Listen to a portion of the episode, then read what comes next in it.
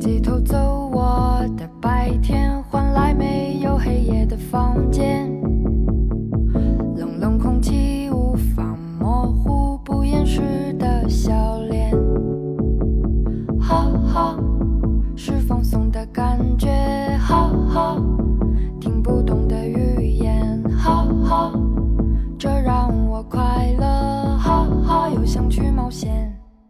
Hello，大家好，这里是不会说话电台，我是大白牙。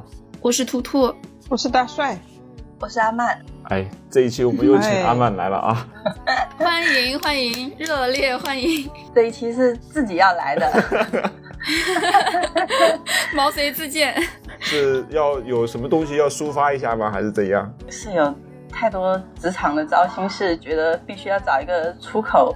谁？哎，我们就是你的出口，没事儿。哎，对，啊，你就在我们这儿出吧。对，就在我们这出我很。好奇，你不是老板吗？你不是老板之一吗？怎么就突然开始工作了呢？我之前就有在上班，其实我上班就是家里面叫我去上班的，我我专门还为这个事情还求求助过牙哥，该怎么办？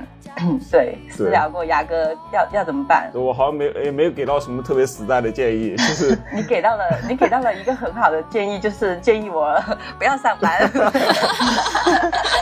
我现在回想起来，这个建议真的非常的好。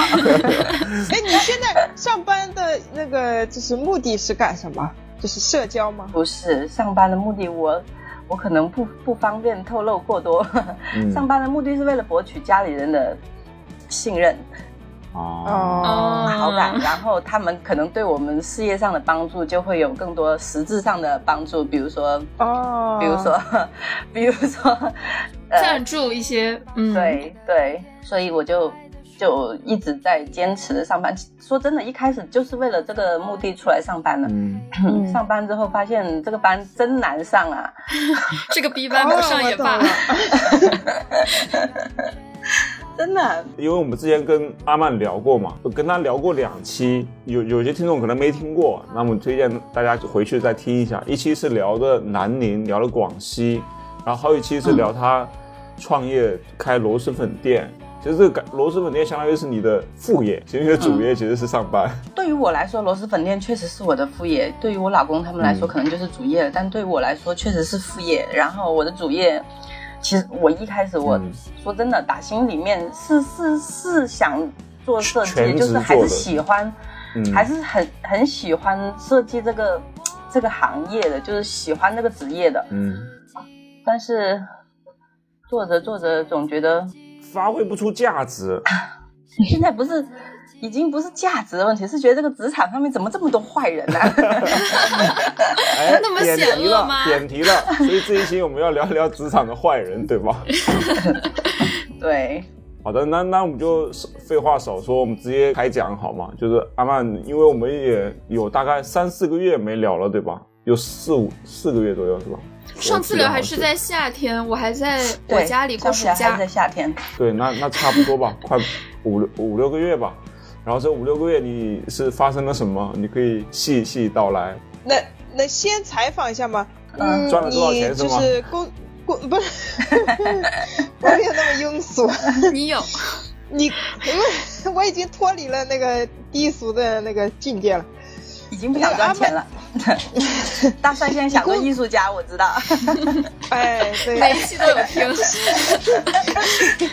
这是我未来奋斗的一个目标吧。那主要就是这次我们来呃了解一下你，你工作多长时间了？我工作明年就是我一四年六月份出来工作的，一四年六月毕业出来工作，哦，快十年了！快十年了。那中哦间有休息过吗？中间除了是就生产那一两年有停下来过之后，其他时间都是在一直在工作的。嗯，哦，你一直是做设计吗？对，一直是做设计，一直在做设计，哪怕是没有在公司上班了，我也是个人，就是就自由设计师，就个人接活。嗯，哦，哦，但是。嗯，但是你上班的目的不是为了挣钱，对吧？你是陶冶情操的。不，谁说的？陶冶个屁呀、没有，是为了挣钱，是为了大挣钱，是为概确实。已经是那种艺术家的思维了。但是你忘了吗？他是去年的时候开店才开始赚钱，就之前其实并没有开店赚钱，好吗？对，对，嗯，对你之前上班还是就是以那个就生存为目的，但是这最近就是呃上班可能主要目的就不是为了就生存了，对吧？这样理解没错吧？那为了什么呢？呃，为了体验生活，对对，体为了验生活，给不会说话 radio 积累素材。你放你俩怎么这么敏感呢？你脸这么大呢？你皮这么厚呢？为了。为了为了，我刚才不是说了嘛，为了得到家里面的信任呐、对对对，所以嘛，就是不是以嗯，不是以挣钱为主嘛？对，就是这个意思嘛，就是嗯，是我我确实不缺那一份工资，但是我还是得上那那个班，就是这样子。好好了解。我我的理解啊，可能是家里人觉得上班会体现你的价值，对吧？对就或者稳定的一个收入，那这样子显得特别的保险。对，如果你不上班在家的，他会觉得你就是游手好闲还是怎么的？就、嗯我觉得啊，嗯，就是很很多时候可能设计师，你知道吗？设计师这个价值有时候它体现的没那么可有可无，就是或者那么他真的很没有价价值。价值感没那么强，没 没有那么有说服力，知道吧？你说你这个老师，哎呀，太有价值感了，有社会地位。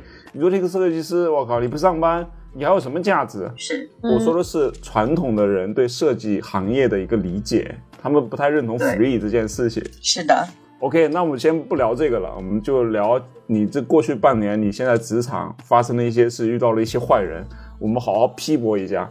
我就觉得你好好释放一下，有什么就说什么，好吧？不要 不要有任何顾虑。你的同事反正不会听到我们的电台。谁说的？也不一定啊。我们同事真的很，我们同事很 low 的，他们听不到的。把这种话都讲出来，真的是太好了。可以，可以。好的，可以随便讲，没事。就是这半年，我身上发生了一件非常非常非常大的事情。啊，哇塞，什么什？么大事要爆料了，再不会说话手爆。因为我我我怀孕了，啊，哎，哦这好事吗？这个？恭喜恭喜。对呀对呀，这是应该恭喜吗？你开心吗？其实我我说说实在啊，我一开始怀孕的时候，我并不是很想要，嗯嗯。我也挣扎过，但这个这个都不是重点，重点嗯是我怀孕之后，从我开始跟公司说我怀孕的那一天开始，嗯，我就疯狂的感受到针对，哦，就是疯狂的被针对，就是第一次感受到就是这种来自职场的恶意这么直接。嗯就以前我从来都没有，就是对职场上的这种、这种什么勾心斗角有过太具象的这种嗯体验。嗯可是我很好奇啊，就是你嗯怀孕可能会给公司资本家带来一些损失嘛？但是为什么同事之间会有这种勾心斗角呢？同事不是应该很开心吗？就是你休息了，那如果想邀功的同事可以做更多的工作，然后为什么会针对你？因为我是在一个我是在一个甲方公司，就是甲方公司，他对于设计的人员，他就是需要这么多，他不需要太多的人员去配置在这一块。嗯嗯如果说我这一个岗位，因为因为其实我进来的时候，老板经常在开会的时候说过一句话：“哎呀，慢慢啊，你很贵啊。”啊呃，对，他就就嗯就会说，就是意思就是说我花这么多钱请你来，你一定要帮我多干活啊，多出谋策划，就是。呃，一开始就是刚进公司的时候就说我们对你这个岗位是抱有很大的期待的，但是我确实我确确实实没想到我会怀孕，嗯。没想过这个问题，真的没想过这个问题。然后当你怀孕了之后，就是大家觉得 你才来半年多啊，你给我怀孕了，怀孕了，你接下来你要是去生产了，那么你一百多天、两百天的假期，工作都是别人做，对这个你这个岗位再招一个人进来接替你的岗位，那么你这份薪水、就等于说公司要白发一份薪水给我，还要再给能接替我这个岗位的另外一个人。对于公司来说，确实是有损失的。其实我一开始我是挺愧疚的，我挺不好意思的。在我知道怀孕之后，公司要求我去外地出差什么的，嗯我都是我也没有说我怀孕，我都是直接去了的。但是我发现我一说了之后，哇，就开始，因为我进公司的时候，其实一开始我不想去那个公司，它离我家非常的远，嗯。他们三顾茅庐找了我很多次，哦甚至找到我，对，甚至找到我我以前的老板，我现在的老板找到我以前的老板，要到我的微信联系方式，然后说能不能来聊一下，然后我就来公司聊了。说真的，他们一开始聊的东西就是让我感觉这个公司挺真诚的，他们答应了我一些、一些条件，就是我可以不用，呃，像别人一样九点钟打卡，他允许我有那个半个小时到四十分钟的那个走差，但是你比如说你今天晚到半个小时，那么你就晚走半个小时，嗯，就是弹性工作，嗯，对，就是比较弹性的。好啊，对，然后我还是还有一个特权，就是我有两天可以居家办公，好啊，是不是因为很好吗？因为这个公司是大小周的，他们是、哦，对，他是大小周的，我也是第一次到大小周的公司上班，然后嗯。公司答应了我这些要求，然后在薪资方面我也我也跟他们就是协商好了嘛，就是我觉得公司也有这个诚心，他们对于就是对于我的渴望，他们都体现出来，那么我就这也是我后来当时我说为什么我不不太好意思想去离职的一个原因，嗯其实我有过一段时间很不想不想做了，就是干脆说回家好好发展一下这个店铺要怎么开下去。但是后来想想，其实公司也对我做出了很多诚意，那么就留下来好好帮老板干吧。然后自从你跟他说你怀孕之后，才两个星期吧，啊，就找我谈，就说要取消掉我的这个自由公司，啊，就说嗯，对，他就说，呃，因为现在我说那那取消掉我自由公司，我现在就是做不到每天九点钟能到公司。我说我早上起床要先把小朋友弄好了，去上幼儿园，然后再给自己弄，然后我再去公司，我 我要开一个小时的车，嗯，哇，这么远啊，也太远了。对我要开一个小时的车，有三十八公里。啊，那么远的公司你去，天哪，对我从来没有。我从来没有上过这么远的班，这这是第一次。然后来回车费、停车费、油费都不少哎，其实。我一个月停车费、油费就是基本打在两千块钱。就是我，我觉得我我也跟他们讲了我的难处，我说这是我之前之所以跟公司提出这要求，并不是说，并不是说我坐地起价，嗯而是说这是我平衡我工作跟家庭的嗯，的一个选一个方式嘛。对，如果说公司能接受，那么我就来这里上班；如果你不能接受的话，你们一开始就应该拒绝我，嗯而不是说现在在这种情况下，呃，我觉得说不好听就是有点落井下石了。嗯，嗯，要不然，要不然我就只能想到你就是想把我逼走，就是你慢慢觉得知难而退了，你就干脆自己离职走人嘛。我就是想把你逼走。对，然后但是他们什么也，他们第一次找我谈话的时候，我还说我说我要回去考虑一下。第二次找我的时候，就完全没有商量的余地，就是说我就是通知你这件事情，下星期开始我就要对你执行这样的考勤了。嗯就恶心啊！就完全没有商量的余地，然后就让我嗯觉得很、很无法接受。那你那你就直接说，那你把我开掉吧，我不会主动走的，就这么简单。嗯，哎，我想知道，就是一开始你们谈这些条件的时候，有写到合同中去吗？应该没有。最亏的就是没有写在合同里面。哦，那就是有很大的漏洞和余地，可以让他们去操控。对，然后他就说他他有很多方式，就是你知道那种那种行政部门人讲话可圆滑了，他就说什么、嗯对，呃不同的时期公司有不同的管理方式啊，对对对什么什么怎么样的。我说那后来我就反正家里也帮我找了一点关系嘛，就让我去去协调这个事情。包括我今天都还在跟人事在纠缠这件事情。我我说我说上个星期我们办公室办公室主任说，你们人事部门这边会找我协商这个事情，但是会对我的薪资有调整。我说这个我可能第一个是不太能接受。嗯我说我的薪资是在我入职的时候我们就谈好的，然后你给我的就是我们谈的条件也是入职的时候就谈好的。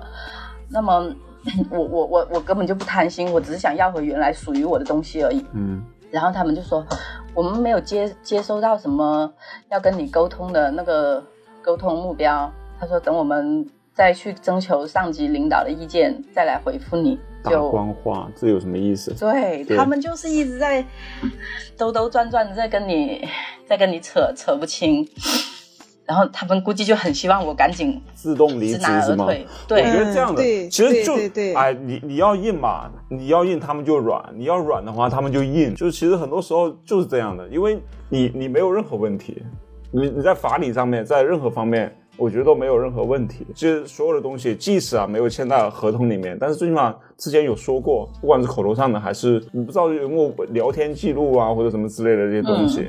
关键就是我觉得，如果你硬一点，你把就是有理有据的跟他讲的话，那不行的话，那直接走走仲裁呗。我也去查过，我仲裁仲裁，因为我才来公司不到一年，其实他们嗯他们他们一点都不亏。啊，对，就是对于，我也我也问过一个一个律师朋友，他说像这种一般这种孕期的仲裁，一般大家求的都是不被辞退，嗯就是因为他有一个社保在那里嘛。其实还有很多假期，我刚开始我刚开始被针对的时候，我就想着说妈的，要不然老子走了算了，我这里跟他们这太玩真的恶心。但是后来我那我我我我我我我的那同事就说，他说。你不能这样子，你要要用魔法打败魔法。他说他们恶心你，你就得留下来继续恶心他们。他说，但是我现在想，如果真的要有一天，像像现在今天啊，今天有个同事去开会的时候，他们就说，呃，如果我我我不是那个主创设计了，呃，谁来管接下来的什么包装之类的东西？他然后他就回来告诉我，他说你的岗位是不是有调动？我说我不知道这个事情，我也是刚听到你说。那如果说公司真的有这种打算，就是对我在孕期调岗调薪，他们都敢做出这种事情的话，他们其实根本就不怕我去仲裁，是不是？不怕也那也不怕呀，你去仲裁你更不怕了呀，对吧？我觉得法律肯定会保护你的，仲裁肯是吗？定保护你。我还没有，我还没有干过这种事情，我怎么我觉得这个公司这么嚣张，是不是他有什么绝对的把握啊？他没把握，他其实就是吓人。但是你在这个过程中要把所有的证据都留好，每一次谈话的录音，然后每次他们跟你聊天记录等等，全都要保留好。对，谈话的时候一定要录音。对，所以下次我谈话我一定要录音。对，我现在就。等着他们给我谈话呢，但是他们都不找我，也不早，他们就这么拖着。他就逼你对他们就想吊着你，对，想让你自己主动走。你就按照你之前说好的，就该迟的上班就迟上班，你不用管他呀。我迟啦，那就扣钱呐、扣钱，对啊，为什么？因为他们没把那个谈的条件写到合同里，啊，当时的协议里没有。因为你就迟到啊嗯，因为你就迟到啊，他们甚至嗯迟到，你看迟到半个小时之内是五十块，嗯，然后累计超过五次之后就要有谈话，然后就就涉及到绩效打分，然后你绩效打分，你绩效也会挨扣钱，你绩效挨扣扣分扣钱，反正他就能扣你的钱。扣的多吗？我还不知道，因为我也是这个月才刚开始实行，我也想知道他到底要扣扣掉我多少。先让他扣了再说吧。我故意呀、对，没有，他扣了你的钱之后，他以后他是不是可以用另外一种方式说，我就是说我在工作上不服从公司的安排，嗯，其实甚至有一些协议里，就合同里面，他会写到条款说，如果你累计迟到多少次、多少分钟以上，然后公司是有权利开开除你的。对，这么这么夸张吗？这公司这么坏吗？有。哎，你回去再把你的那个劳动合同你再翻一翻，好好研读一下甚。甚至有就是就是几次呃，就是迟到算多少次旷工，多少次旷工以上，你就可以被开除了，就默认你自己想离职这种很多条款的。嗯，一般一般都是这种，而且一般大部分都是这种。嗯，那你这么说，我明天还真得去找找有没有类似的这个对公司里面的文件看一下。那他是不是就是在在想用这种方式把我对，弄走你要先看一下你自己和他们的劳动合同，然后再看一下公司的规章制度这些条款，你都挨个看一遍有没有？不能硬刚，我觉得还是要就是找这种比较柔和的计策来跟他去抗衡。嗯，在上海啊，我我接触到的几个就是类似这种的，可能也不一定是像你这种完全这样的一个情况。其实大部分来讲，仲裁的话，他会保护工作者，然后另外一个就是你是怀孕的话，其实更会保护你，是优先保护。当然证据啊什么的也很重要了，就是相对来讲，你你的优势会更大很多。其实你你唯一做错的事就是迟到嘛，对吧？迟到难难道这件事情就就怎样了吗？就而且关键是你们之前，所以你到时候你一定要跟他聊一下，然后把这个音录下来，就证实之前有过这样的一个口头协议。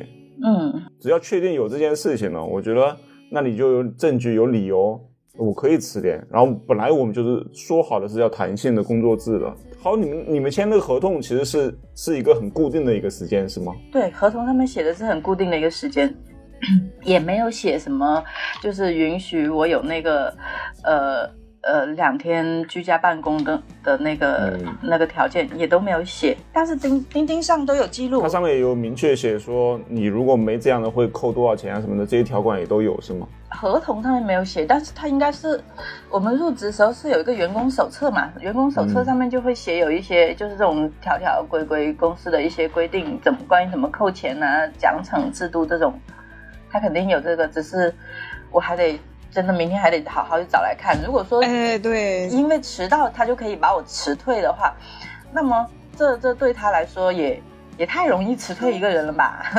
对，如果他是有明文规定的话，就是他在法律上这种情况也是成立的。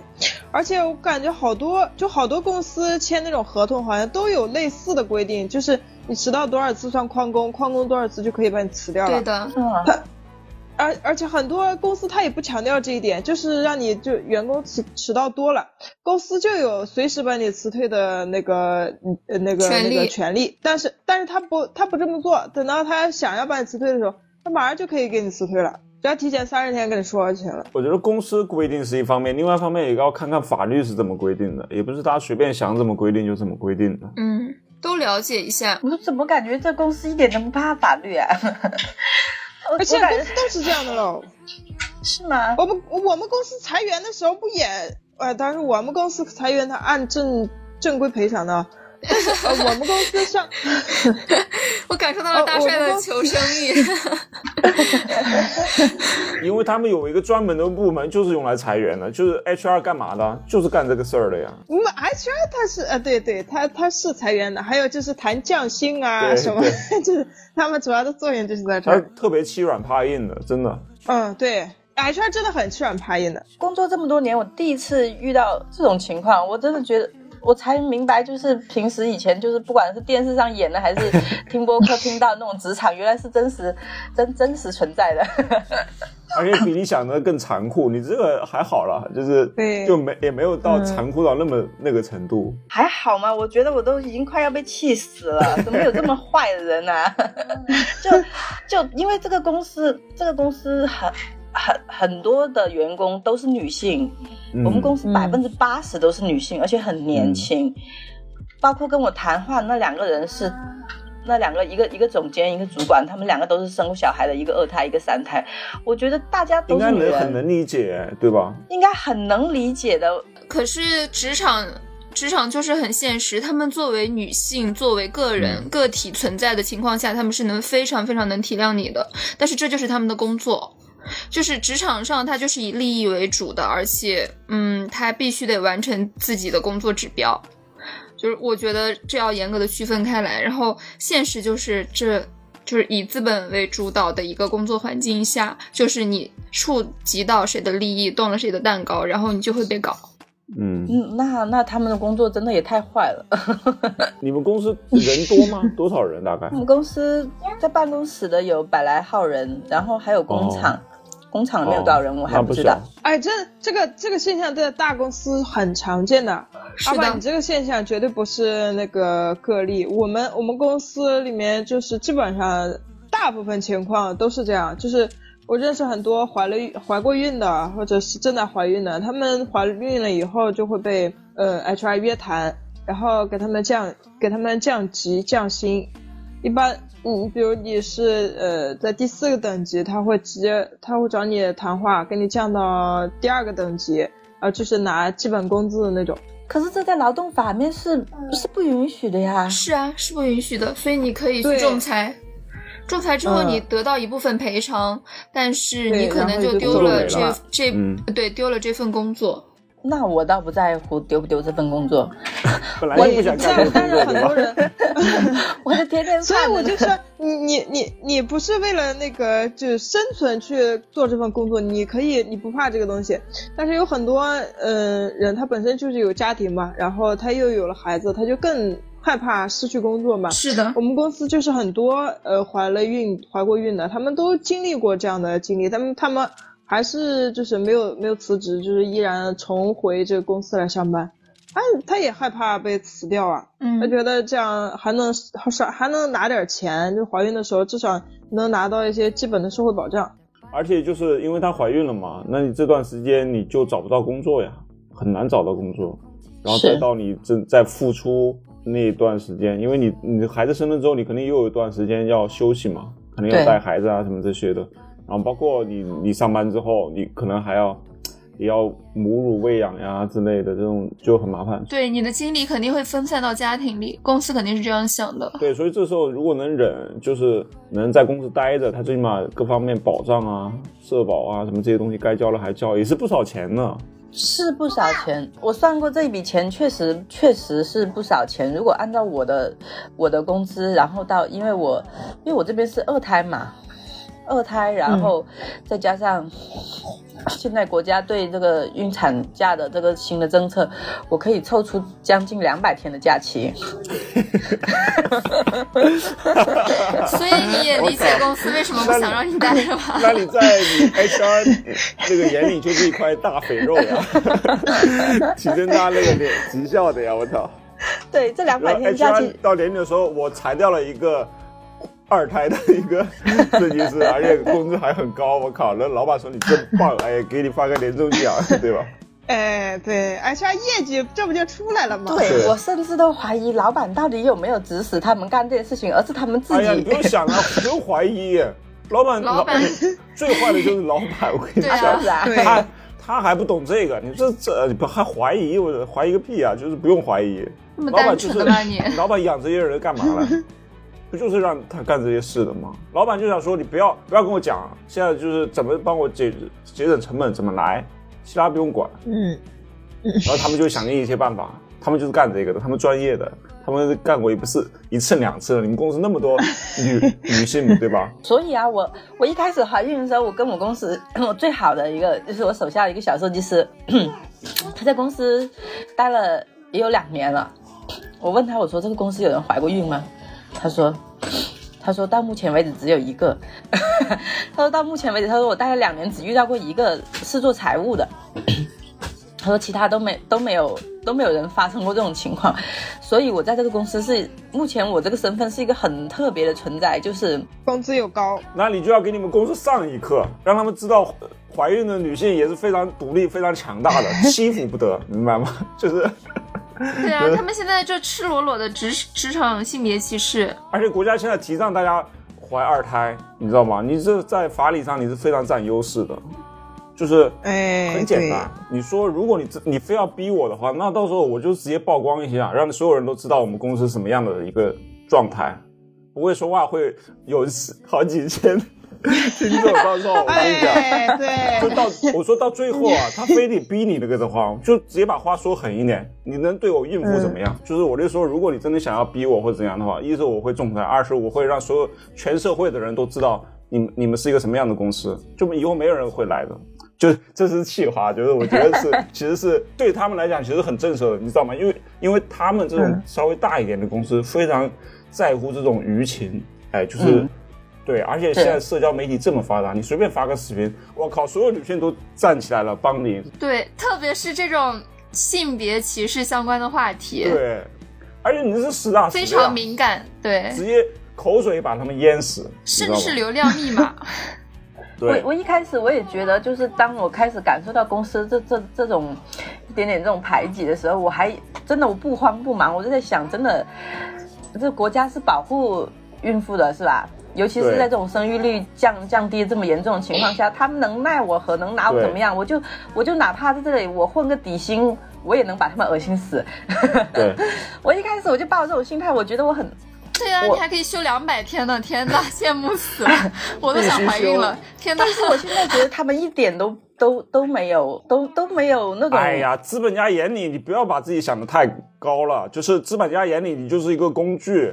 然后你帮他赚钱就赚钱，不赚钱那什么都不是。天哪，这就是职场，这就这么简单。哎，怎么会？阿曼，你都工作十几年了，怎么这么单纯啊？我我我说真的，我们以前在广告公司没有这么多尔虞我诈的。广告公司人虽然穷，穷是穷一点，但是还是但是 但是每个人都都挺善良的。我跟你讲，真的，设计师其实都挺善良的，知道吧？特别做做品牌的设计师，很多都挺单纯的，真的。我我今天还在跟别人说，我说以前我们在广告公司，虽然虽然每天都当孙子，穷是穷一点，但是我们真的没有那么多坏 逼，不像现在来到这种公司，我真坏啊！这些人怎么这么坏啊？真的也不哎是坏，其实就是就是利益驱使而已。因因为设计师公司吧的关系比较单纯，没有 HR，、没有甚至财务都没有，没有人事什么，就老板，然后不加一群设计师，对，没就大家都是都是设计师，知道吧？设计师是什么秉性，大家基本上都差不多。但是你大公司，我靠，各个行政部门，什么工厂的、财务的、采购的、什么业务的，对吧？可可多人了。嗯，对对，鱼龙混杂，对，就是一个、这个社社会有什么，你们公司就有什么；社会有邪恶的人，你们公司就应该有。这是一个完善的甲方公司应该就是具备的一个各部门的基本配置。对，那万一对他，给我林调个岗，赫兹做大了也这样，我跟你讲。对，哎，牙哥，等你以后面试 HR 的时候，你给你你会怎么 怎么就是用什么样的条件就是标准去审视他？他必须先是一个善良的人，他先懂得有同理心。我觉得，我觉得帮我省钱是一方面，但是该省的省，不该省的不要省，你知道吧？就是你最起码先有人性吧。就，我现在虽然这么说，因为我还没有变成资本，我觉得我们可以这样讲，但是。但是我觉得未来的公司、未来的社会，它一定是往更好的方向去发展的。然后，好的公司一定是更关注员工，一个基本的生活保障，对吧？更关注人，你要有人性吧，你还不是光盯着利益去看。我觉得，对一个未来健康的、理想的公司肯定是这样的。哎，你最好哎，是现哎我跟你现在说的讲的呀。这个冠冕堂皇了啊，就是把他这一期记下来，不然你然后讲让我怎么讲呢？反复观看。我跟你讲，阿曼，你不用慌，就这件事情你就稳坐钓鱼台，哎，该干嘛干嘛，该吃饭吃饭，该睡觉睡觉，该上班上班，该迟到迟到，哎，没问题不大。那迟到会扣钱，你看他扣多少，哦他不在乎钱就是扣钱都是证据，你知道吧？他不该扣，他凭什么扣？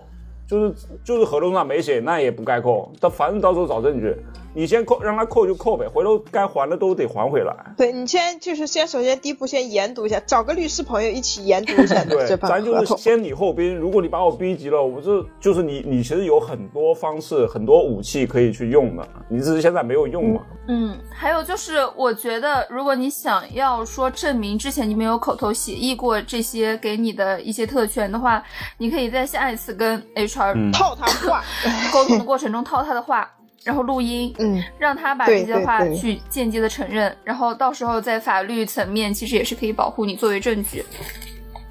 有很多种手段可以保护自己的，但是没必要硬刚，也没必要撕的太难看。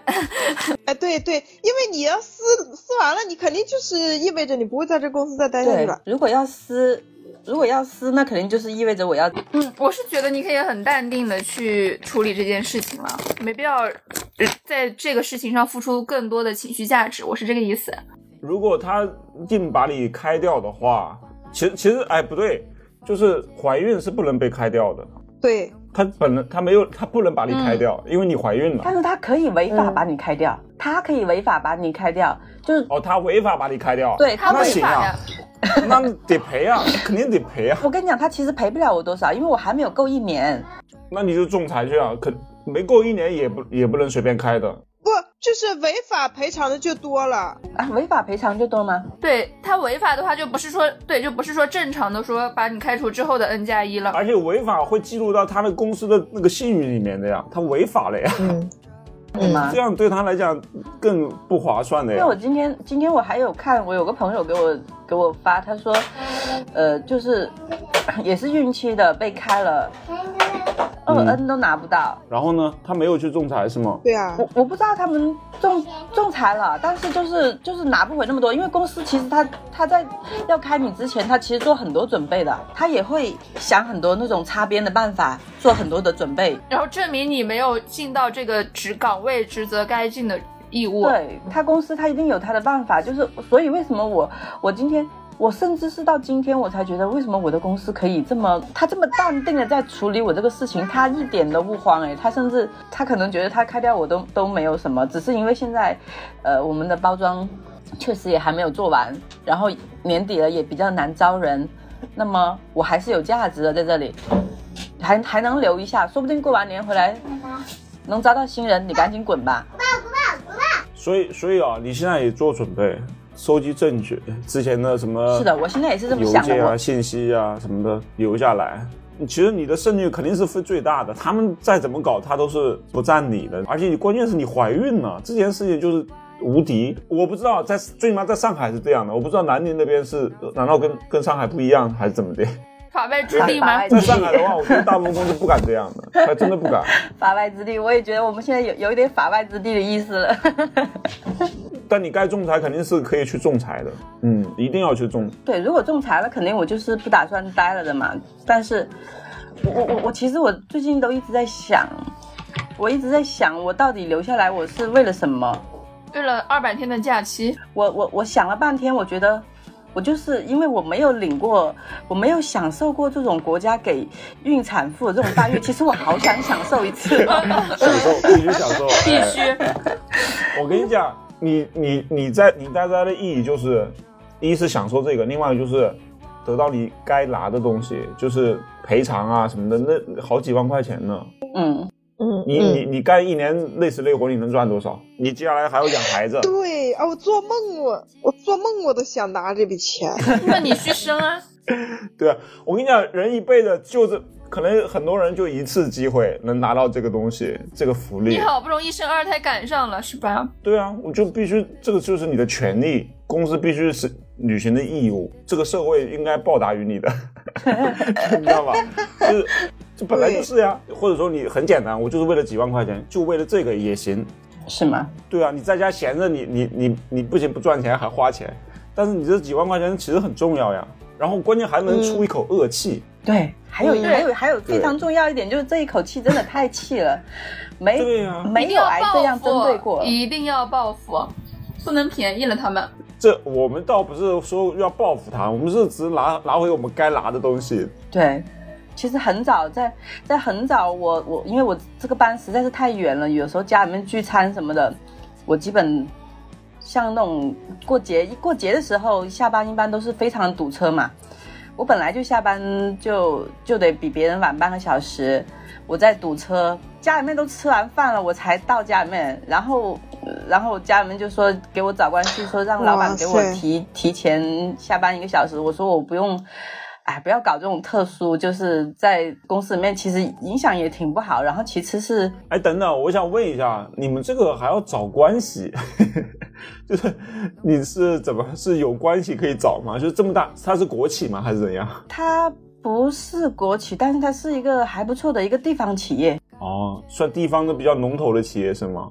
呃，算是一个新型产业，就是呃，就是政府还是比较推支持的一个产业，因为我们公司也给，呃，就是就是大学生就业什么，每年就是他提供很多很多岗位，所以为什么我说我们公司人很多都很年轻，就是真的很多都是刚毕业出来的。嗯，然后大学生都不想生孩子，对，就是可能公司也觉得怎么会有人来公司还怀孕了，可能他们也觉得很 很惊讶吧，怎么会有人敢来公司怀孕啊？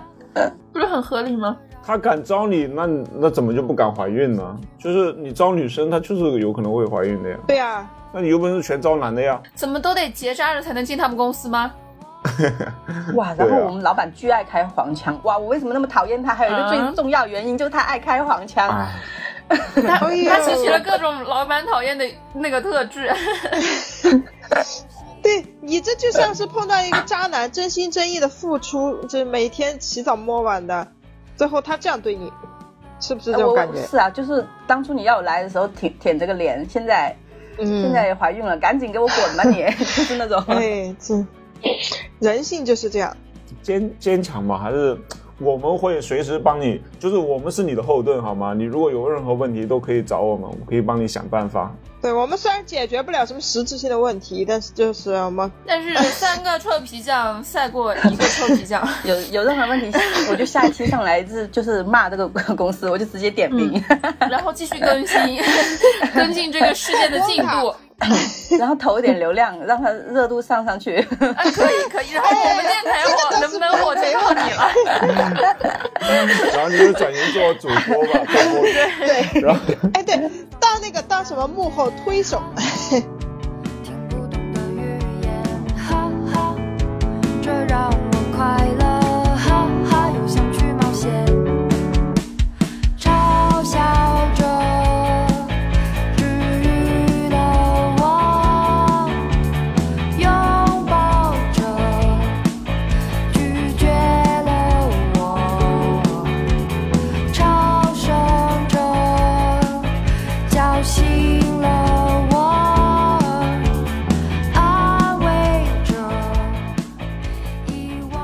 才上半场我们聊了阿曼的这这个怀孕的经历，嗯，孕孕妇遭受的职场性别歧视。对，然后那个你这半年除了这件事情以外，还有其他的职场的一些经历想要分享的吗？还有其他一些经历，就是哦，我这个公司非常奇葩。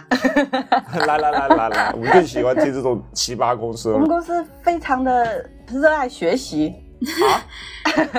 这不好事吗？这不是让我怎么优点吗？他们学什么呢？他们学的一个东西叫做呃什么稻盛和夫的六项精进。哦，就日本的那个那个企业家，但是我跟你讲，我真的觉得，我我我我一开始我听到是一个日本的一个一个有名的一个，他应该是个企业家吧？对的，对对对对，我我我其实对他我是心里面是有很大的尊敬的，因为我觉得日本的企业家他一定就是他的精神跟他的一些东西都是应该挺不错的。嗯嗯，但是我开始发现我们公司那学习的内容，哇，就是那种一个劲的洗脑啊，PUA 啊，哇我在想、哦这个这个到底取义的什么那种。对，我说这个什么企业家？后来我就是上上微微信读书去搜那个人的书，就是你会看到底下有很多评论，就会写着说，因为我们公司参加了这个培训，我现在非常的讨厌这本书。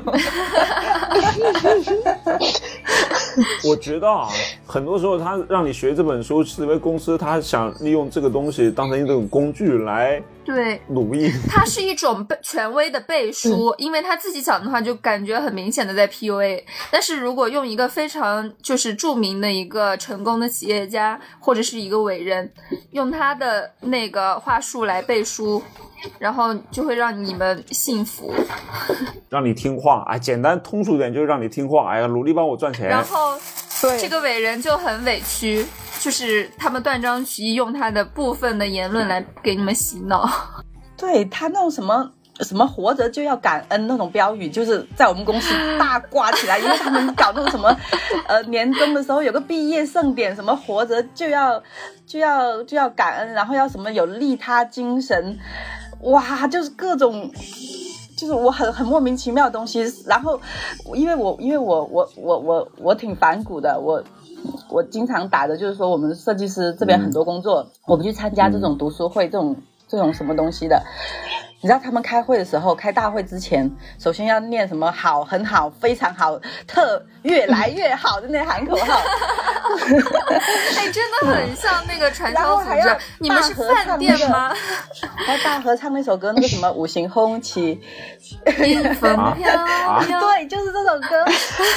哇，然后到开完会了结束的时候，还要唱那个怒放的生命，就是哎你，们好有仪式感，对呀。你搞得那么有仪哎，式感。你们好像那种开饭店的，每天早晨在就是门口开始我觉得，好像那种传销组织啊。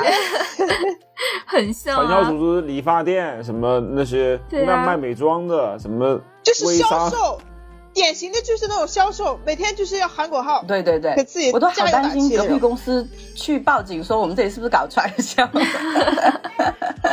因为真的，因为真的好离谱，我从来没有经历过就是这样子的这种工作经历，就是我真的没有在工作上看到这么这么可怕，就是大家开大会集体那里唱《怒放的生命》，哇，我真的听到的时候我鸡皮疙瘩都起来了。好特别的企业文化，你你这时候就是什么嘛？就是我因为不够变态而显得格格不入。哎，你旁你旁边人都在唱吗？你左右隔壁都在唱吗？唱的哎是不是铿锵有力的那种？然后我一直不去参加这种大会。其实从我开始，因为公司他首先他让你去学习，其这个学习还挺贵的，就他送你这个人出去培训，哦公司是要支付三千多的学费的。啊，对对对，我们我们也是，我们也有这种对，然后但是你去培训了回来之后，你就必须跟他签三年的合同。啊，会这样的，我跟你讲，如果你一旦离中途离职，你就得赔钱给公司。我操！哎，就为了这三千块钱，我要卖你三年。对，然后他他有找我去去那个培训，后来我拒绝了。从我拒绝之后，我也觉得我们公司就是这些老板对我的态度，一下子从很希望跟你融，就是他们很希望把你感化，很希望你能成为他们的一份子。到后来，他发现你这个人怎么就像那个茅坑里的石头，油盐不进 呀，油盐不进，格格不入。哎，他们可能都觉得当初我怎么看走眼了，三顾茅庐请来个这么鬼的这这个鬼东西。不，你才是正常的，你知道吗？就是因为你的正常显得格格不入，就是很多大公司所谓的这种企业文化就是这个死样子，他就是在思想上，嗯嗯，对对对。那大帅的公司不是也很大吗？你们公司，我我也觉得，就是越大的公司就越讲究这种企业文化，就给员工洗脑。我们公司整个公司全部挂满了横幅，就是每年换一次横幅的那种。啊，我看过你拍的照片。好可怕！挂什么内容啊？呃，就是什么呃，要么要么做第一，要么死。我的妈呀！什么什么相信相信的力量？嗯，什么？这个我们公司也有，这句我们公司也有。呃，这就是狼性文化呀，像军队一样管理一个公司嘛。对对对对，反正就是那种很洗脑式的，让就是让员工就是嗯。呃，呃经常性的翻阅我们的这个什么呃价值观，我们公司有一套价值价值观体系嘛，也是什么呃一些词什么真实啊，什么乱七八糟的东西，然后就说我们一定要做到这个样子，就是践行我们公司的企业价值观，就是反正就给你一通的洗脑的那种。那那那你能跟你们公司的价值观就是融合到一起吗？完全不行啊！谁谁谁行呢？其实我觉得啊，就是任何一个集体，不管是小到这一个一个的小公司，然后呃，或者说到大到一个国家，或者说到一个每个家庭，其实我觉得每个家庭如果有有自己的家规和文化的话，它也会有不一样的一个底蕴展现出来。只是说看你宣传的这个所谓的价值观。然后是不是正不正向？对，一个是正不正向，一个是就是大家能不能真正从心底里去共鸣和认同？我觉得这个很重要。对对啊，就是我并不觉得公司文化、企业文化它本身是一个问题，而是这种一刀切的企业文化它是一个问题。我觉得肯定是需要，肯定是需要精神管理的，就是。不可能说一个那么大的公司，它每天只是让你去工作而已，它肯定是要在精神上给给你一些就是所谓的教育，然后所谓的统一。但是我觉得不能这么粗暴，然后这么弱智的去实行这件事情。啊，就看你的内容，你的内容是什么？就是你要就是用很。大家所有人都比较能够接受的一种方式，我觉得很多广告公司都做得很好，就他们的一些企业文化，比如说就是自由弹性工作制度，然后大家很轻松愉快的一个互相尊重、包容的氛围，或者说每每每周有一些下午茶呀，或者是什什么样的活动，这些就是广告公司他们能更好的以这种弹性的，然后大家都喜欢的方式去进行这种公司文化的传递。就是我觉得这是很很多大企业要慢慢去摸索和进步的一个方向吧。我觉得啊，首先它这个东西肯定是行之有效的，不然的话这些企业不会这么大力做推广做这件事情。怎么说呢？我觉得放在以前是行之有效，但是现在我们这辈人，就是我们这代打工人，其实已经不吃这套了。但是他们的那种管理手段没有与时俱进。所以才会造成现在就是很割裂的一个状态，就打工人的抵触情绪会越来越强的一个状态。我是说呢，我是说，虽然它行之有效，但是不影响我们去批判和觉得它恶心，你知道吧？就是，对，或者说我非要一定要融入进去，因为你改变不了别人，你改变不了这个公司，你也不要什么的，你只能只能努力去抵抗这种这种影响。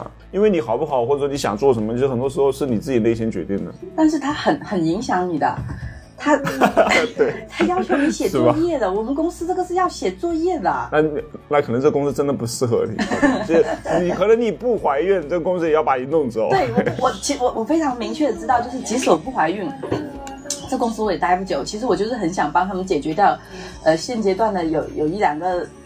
的他们搁置了两年的一个产品的包装，我很想帮他们做完，我就差不多该走就走了，因为因为我也做了一大半了，我我我我非常哦，那你很那你很棒，我非常不喜欢把把这种。工作就是你做了一半了，然后之后你再再交给别人做，那么我我其实觉得我做的还行，就是这个包装可能甲方公司有的时候商量起来不会像乙方公司的时候那么被动吧，还是还是可以有商量的余地在设计上。我还是很希望自己能做完了再走，不至于是呃撂挑子这种呃发发生这种情况。嗯，就他可以做渣男，但你不能做渣女。对我们内心是一个正直的人。这也不是在谈恋爱好吗？但是我觉得有时候我会把自己做成一个，就是看成一个是社会实验者的一个角色去去在这个社会或者职场中生存。我就是觉得在这个环境里，然后我观察大家的这种反应啊什么的，也是蛮好玩、蛮有趣的一个现象。上帝视角对？哦，你觉得观察他们很有意思？就是观察者我我观我每次观察他们，我都想不通，我莫名其妙。然后你就慢慢的，你你对这个世界上的一切行为，你就可以理解了。也是一个不错的体验。我们我有一天跟一个我们的文案一起去下班了去吃饭，就是我平时跟他接触的比较少的，嗯，他他也是呃深受这个读书会荼毒的那么一个一个小员工，然后他每天每天都要打卡读书，然后要分享心得，在在他们的读书群里面分享还得写东西啊，对，那就不行。每天都有作业要写哦，然后你读的书是老板规定给你读的哦，不是你自己说我想读哪一本就去读哪一本哦。然后啊，对，然后每天他有这么多事情要做，我说你们真的不反感吗？他说我们反感啊。我说为什么？我看你们大家都很开心，沉迷于其中。老板讲完话之后，哇，那个手拍的呀，那个掌鼓的呀，简直就是他的粉丝啊！我说。我说我真的做不到，我我在下面我就是一百个白眼，我就要翻到那个翻到他脸上去。他们怎么真的挺厉害，这些人也挺能装了。对啊，对啊，就是你可以看到形形色色的人。那是他们为生活流下的眼泪。我觉得亦真亦假吧，这有的部分他确实能，他接受，他能融入这样的一个状态，融融入呃容忍，他能容忍，他不像你待了不到半年，你实在是受不了了，对吧？嗯，还有就是他们可能刚入社会就进到这样的职场，他认为可能所有职场都差不多，那我就去适应这个职场。因为因为本来在学校的时候也是每天学习嘛，那 来到这工厂，哎，还继续学习，这个状态也是一种延续吧，对吧？习惯了，这么多人他可能已经习惯了。另外一个就是他当然也反感，但是这种反感可能没那么大，因为每天毕竟他要工作，他要赚钱，他在这个公司待了已经非常习惯了。你就刚才你说稻盛和夫，他们日本，他们很多企业一待就是一辈子，你说他反不反感吗？他肯定反感，但是他已经早就习惯了，他离不开这个地方了。你我的天你，换个地方，他说不定还找不到适合的工作。就像你从外面干了八九年过来，来来到这个公司，对吧？你适应不了，他们出去去一个别的公司，他可能也适应不了。好的，就鼓掌吧，就很努力鼓掌就行了。鼓掌就这个行了很这还这还是比较简单的。这很多很多时候，他已经变成了一个生理反应。嗯，老板一说就就主动就鼓掌了，哎，他已经训练出来了。甚至麻就让木了。我说立正，你不就立正了吗？对吧？因为你在那个军队里面，你被训练出来了。对，而且我我们部门另外两个主管都说是从上海回来的，都说是老板从上海挖回来的。我当时就在想，上海挖回来的人怎么能够接受这种鬼东西啊？可能给的实在是太多了，没办法。对，可能是。那他给我够多的话，我也愿意鼓掌的。你说的也有道理。对啊，工作的一部分不就是工资的一部分，不就是精神损失费吗？对我现在想起来，就是我之前算的工资工资，我都觉得算少了，我没有算受气费。你没想到这样子，对，没想到这么，哎呀，没没想到这么这么受气。最后是一个这样的的的的下场，还有这个公司跟在在这里撕，在这里每天勾心斗角的搞半天。以前虽然在广告公司累是累一点，每天加班的，但是不至于有这种人际上的这种冲突，就大家离职了也还是可以一起出来呃喝酒。吃烤串，但是你像这个公司，你要是一旦离职了，我觉得我跟这人做不了朋友的，怎么可能做朋友啊？他们能在那种情况下给老板鼓掌呢，我怎么能跟他做朋友啊？第四，不敢苟同，对，不是一类人。是的，怎么办呀？越说我越不想上班了。你现在不是不用上班，我现在就羡慕不用上班的人。对啊，我现在辞职了嘛，就越说我越不想上。其实就我觉得未来会有很多人不上班，就是你不上班，你真的也可以活得很好。因为你想想，就比如像你这个公司这个状态，那些员工他们其实，在里面，如果哪一天这个公司真的效益不好了，他们出来其实他干不了什么的，因为他在那样的一个相对比较封闭、比较单一、比较制度化的这种环境待得太久的话，它其实。会固化你整个思维，你甚至我觉得它会跟社会脱节，经历有点过于单调了。但是未来社会是多元的，然后你做很多事情其实都需要你非常的开阔，需要创新，需要你你能把你的能力发挥在各个方面，那个才是未来的一个趋势。我是挺建议很多人就不要啊，不是不叫 不要上班嘛，就是能尽量就是开放一点，去做一些自己喜欢做的事情。当然你这个班你可以上，但是你一定要还做点别的什么东西。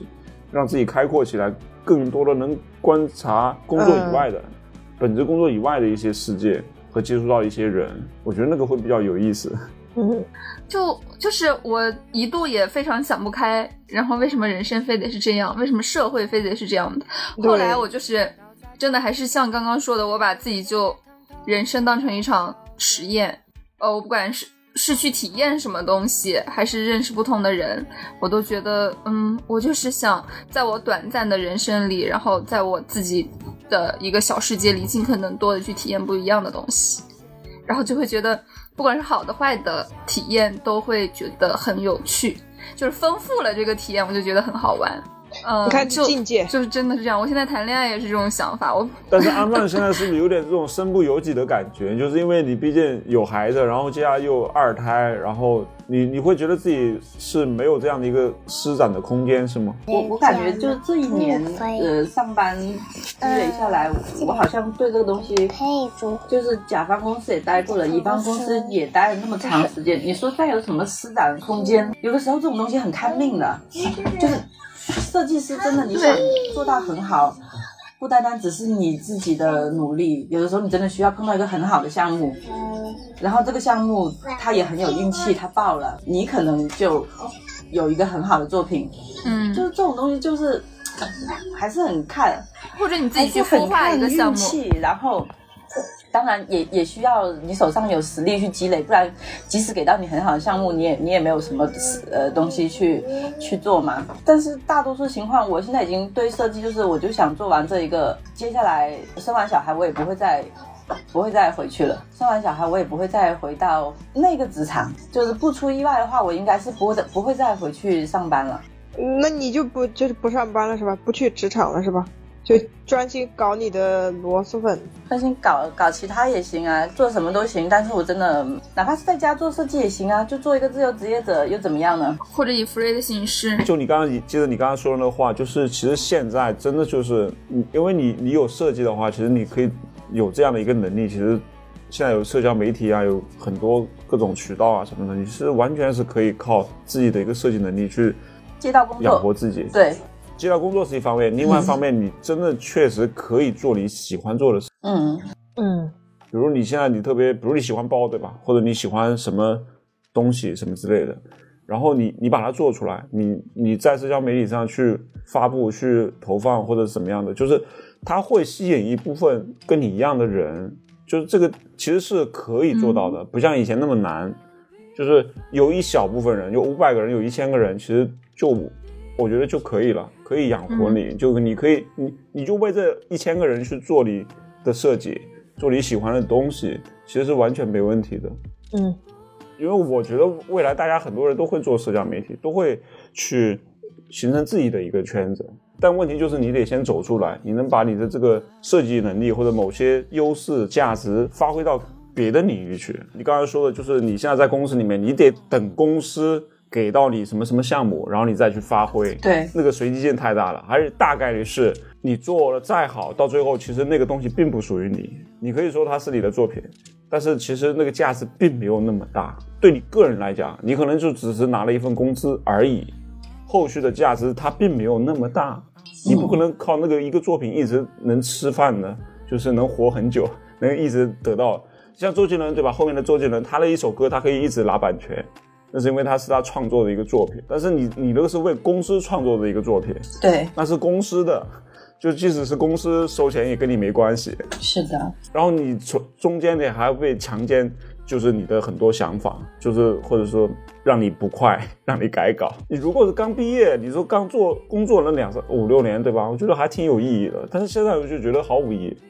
对，嗯，我也是这么觉得的。刚毕业的时候可能还有那个冲劲去去这么做，现在我确实我也没有那份冲劲了。但是对于嗯。像牙哥你刚才说的，就自媒体那一块，其实我身边有一个朋友，就是他们开始做自媒体，就是走出去。我我我一直觉得这这这个工作好难哦，就是因为我我觉得自媒体这个东西，首先首先你首先你得是一个很自信的人，啊、很得是一个很自信的人，你得相信自己的东西是拿得出手的。就是，但我我觉得我没有到那种程度，就是完全敢去。我跟你讲，这里这里，我一开始跟你的想法也是一样的，特别是设计师，你知道吗？就是一开始很多时候都觉得我做的作品作品还不够好，然后这个时候呢，我就不敢分享出来。啊，真的吗？啊真的，真的，很多设计师他太爱惜羽毛了，但其实他那个羽毛一文不值，啊，对对对，哎，牙哥说的好准确哦。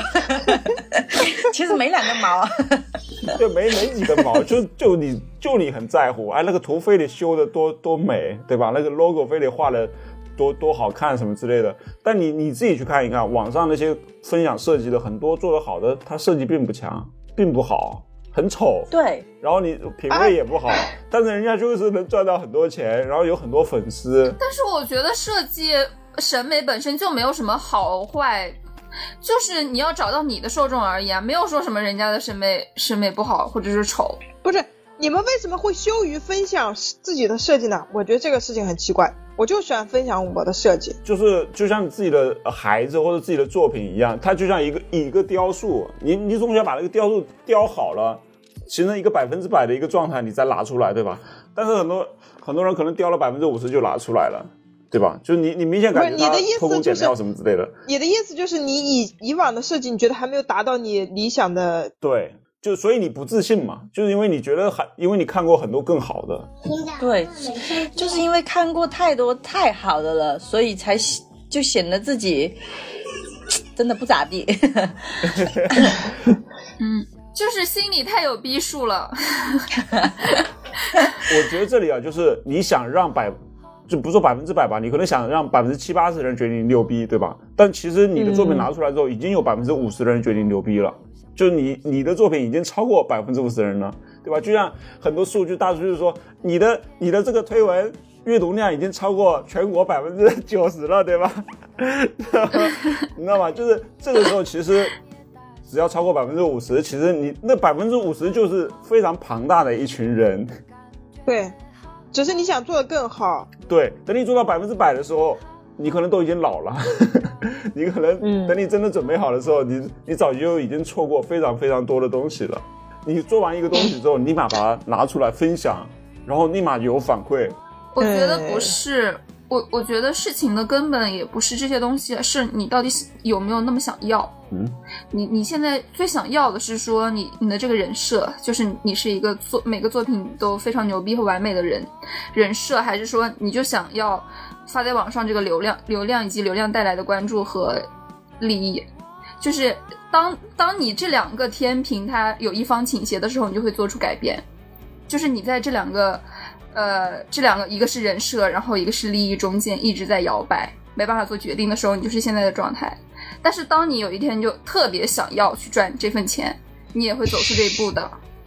每个人都有一两个心态，我觉得是这样。我现，比如我现在就是被逼着没办法就要追求完美，因为我现在要变现，，对啊，你现在就是天平终于倾斜了呀。就是哎有了，赶紧拿出来给大家看吧。看完了之后，有人看到 哎不错，他就下单，直接就变现了，知道吧？就是，然后我继续再做别的，就是你给自己一个迭代的空间，给自己一个成长的，就是时间吧。就是你别上来一下端个一百分的东西或者九十分的东西给别人。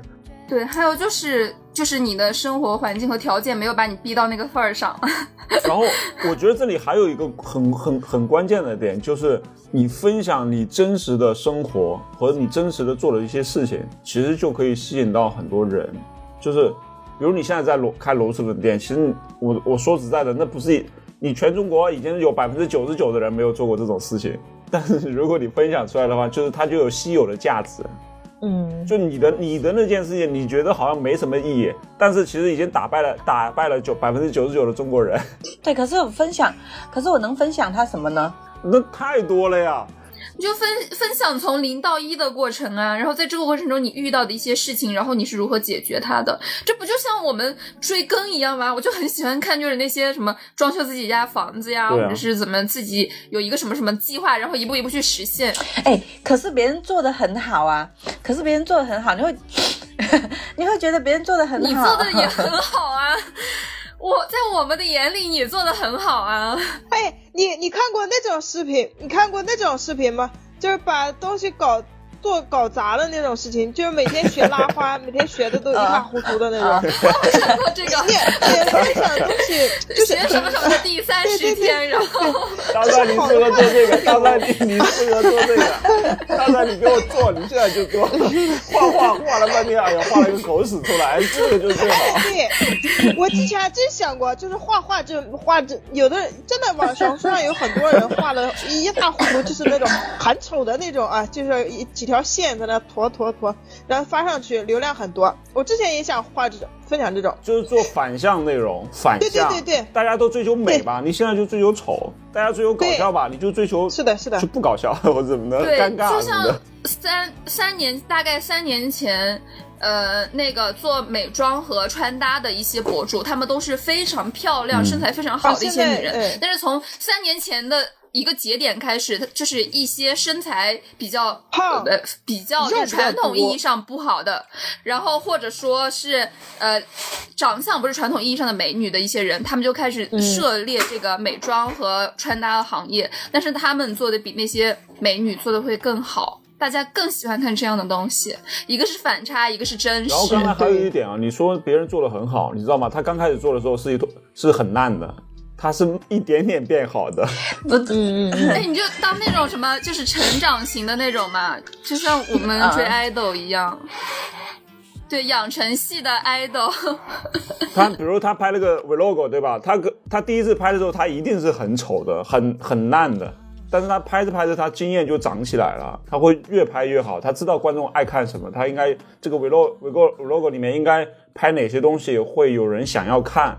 他是一点点就是这么摸索出来的。拍了一一百条、一千条之后，他自然就拍得非常好了。不是，那你看牙哥，刚才你说你在给你儿子做账号，你你你也不好意思拿出来给我们看啊。因为我刚我现在就发出来，我现在就发好吗？等一下。叫什么青出于蓝还是什么东西？对，我在给他，他就是画历史地图啊什么的，就是他最近经历的一些东西，他在看历史书啊什么的，然后看到各个王朝啊什么的，他就他想画嗯他就画出来了，我就帮他记录下来，然后发网上。就现在也有人看呀，有很多小孩子嗯愿意看这个东西啊。就我的，我对吧？就是大人可能看到哎什么玩意儿，但小孩看了哎还有有点意思，就就就行了呀。哎，我觉得这个很重要的一点就是分享欲，就是你到底有没有这个分享欲？就是嗯，不管你东西好是好是坏，以前可爱分享了，以前的朋友圈一天发三条，现在发朋友圈根本就不敢发。朋友圈你是给朋友看的，但是现在这个不一样，其实它是给全国人民看的。我我我倒觉得它两个有异曲同工之妙，就是你想让别人看到你的东西嘛，你想让别人看到你的生活的一呃一部分，想展示给大家看，去想跟大家分享，然后，但是你如果说你就是你感觉这个东西你不想被被大家看到，或者是或者说你觉得这个东西无所谓。就感觉它不是一个很重要的东西，别人肯定不会喜欢，就你那你就自然没有分享欲了。你分享欲，你没有分享欲，你你发什么东西啊？我感觉写的那些文字啊，都它就是激起不了别人的兴趣。让你没有分享欲以后，就是你可能就是为了机械性的去呃引流啊或者干嘛，可能就是你自己也不想干那件事情，别人也不想看。我觉得刚才图图说的就是人设那一点，确实，确实好像是有这么一点被点到的一的感觉。就是其实跟现在发朋友圈为什么不敢发，就是我觉得我就是到那种，因为我的朋友圈里面，你看又有老师，又有顾客。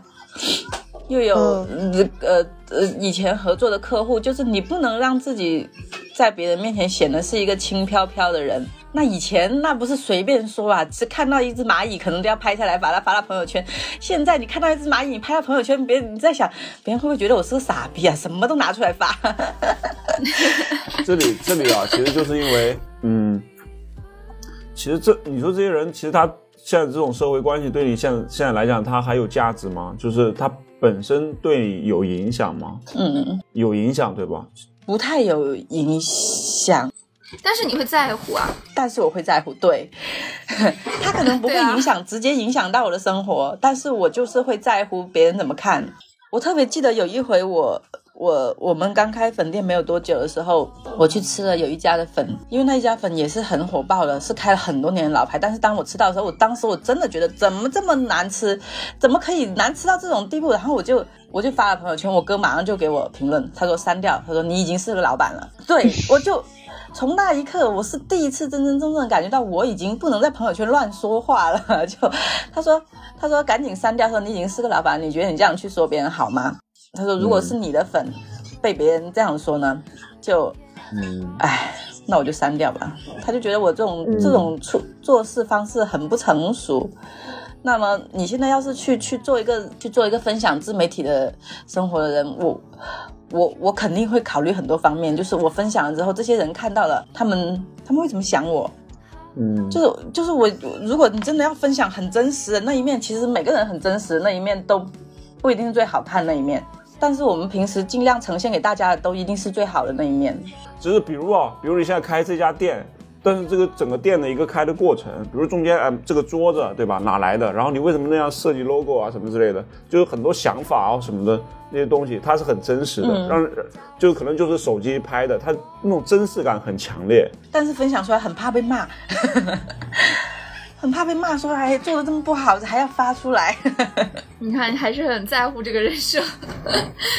我觉得牙哥，你不要强行的劝，我觉得这是每个人的选择。对他就是这个阶段，大家就是更在乎这些东西，那那大家权衡过，就暂时先不要这样做。这很难，这个是一个很难跨的坎。对，我觉得这种东西就要你自己非常想的时候，然后你去做才会可以，别人说什么都没有用。对，想火的人是不怕被骂的。像我，我对的，我他们就希望被骂。对对对，我现在的心态就是，我把我自己一些就是作品发生的，我就希望他们引起他们的激烈讨论，希望他们骂我。我觉得可能也是我们做了四年播客吧，现在已已经把这件事情想的相对比较清楚一点。以前我觉得我听播客就是越我我我我听你们的播客是从前从后往前听的。我越听到前面的时候，就是越听到越早期的大帅的时候，我为什么那时候我说我一定要一定要加大帅？因为我真的觉得他很，我跟他有很像的地方，就是他其实他其实也是一个原来在刚刚开始录播课的时候包袱很重，对，一个是包袱很重，二个是其实他也不是一个特别自信的人，嗯，但是我现在发现大帅就是真的，已已经已经开始醒悟了，就是已经悟了。你看，你都都比较悟了，你都已经可以愿意把你的画作就是分享出来，然后不怕挨骂。我觉得就这不是我跟你讲，大帅中间经过一段挣扎期，然后他到后面就彻底摆了，开摆了。他火。对。他中间那段挣扎期还闹脾气，不想录呢，有好几次过来都可不开心了。我我其实我我不说阿曼嘛，我就说我自己吧。其实很多时候就是我觉得自己其实是被逼的，你知道吗？就是现在这个社会你是被逼的，逼着你要去做这件事情。它是一个大的趋势，我可以不做，但是我为什么一定要去做？你知道吗？就是你不做的话，你真的没有可能性。就对我来讲，我自己最嘛，我觉得是这样。其实我也在想，为什么你要做？播客，你看，然后你现在又给你的儿子做账号，然后包括之前我跟你私聊的时候，你也有说你你想做一些账号，就是视频的分享，然后包括你现在又其实你也有自己的事业，我就在想，为什么牙哥对我还有宠物的账号也在，牙哥要做这么多事情，就是是不是生活在？大城市的人，他们的压迫真的很，他们的压迫感真的很强，就是必须每一条路都去走一走，说不定哪一条路走出来了呢？我就是觉得就是没意思。你如果我做设计还在那对着电脑，我觉得太没意思了。然后我也发挥不出我的应有的价值。但是我如果做这些事情的话，我就觉得特有意思，我就觉得真的我能发挥我的价值，然后让更多人看到我，然后我就可以又做一些我更喜欢做的事情，就体验，就我可以体验很多东西。然后很多人因为喜欢你发的内容，他就会鼓励你，包包括我能认识你，对吧？认认识很多人，就是很有意思，你的世界打开了呀。不然的话，你如果我在上班，我我一天到晚就认识那几个人，那同事一天到晚就是那些破事，就觉得很没意思呀，对吧？就是所以我觉得你既然就是我想突破那样的一个空间的一个枷锁，那我就是要突破，我做一些别人不做的事情，或者说。就我觉得是被逼的，反向被逼的，你要做的这些事情，我就想多尝试一些这些东西，还趁着现在是比较年轻嘛，我就觉得可以可以做呀，就我没有什么损失，我只是花点时间而已，因为我这时间，如果我不花在这个上面，花在别的地方，我觉得也没有意义，也没什么让我感觉很兴奋的地方，顺其自然然后去做了，我我就觉得特别有意思。就虽然现在还没有做起来，没有赚到很多钱，但是我还是觉得他有有个奔头。可是你们去做了，我都觉得我都觉得很好，就是就至少这一步迈出去了，就 就很好。你看，像大帅想做艺术家，他就去了。我也想。我去了吗？对啊，你说你想做艺术家，你就开始开始画画了，说不定哪哪哪一天你就开始联系呃进进场展览了。我就喜欢画画。哎呀，是吧？我们俩兴趣相投。哎呀，外婆变成大胖子了。小孩子都喜欢画画，对我女就是画画挺好的，就想画就画。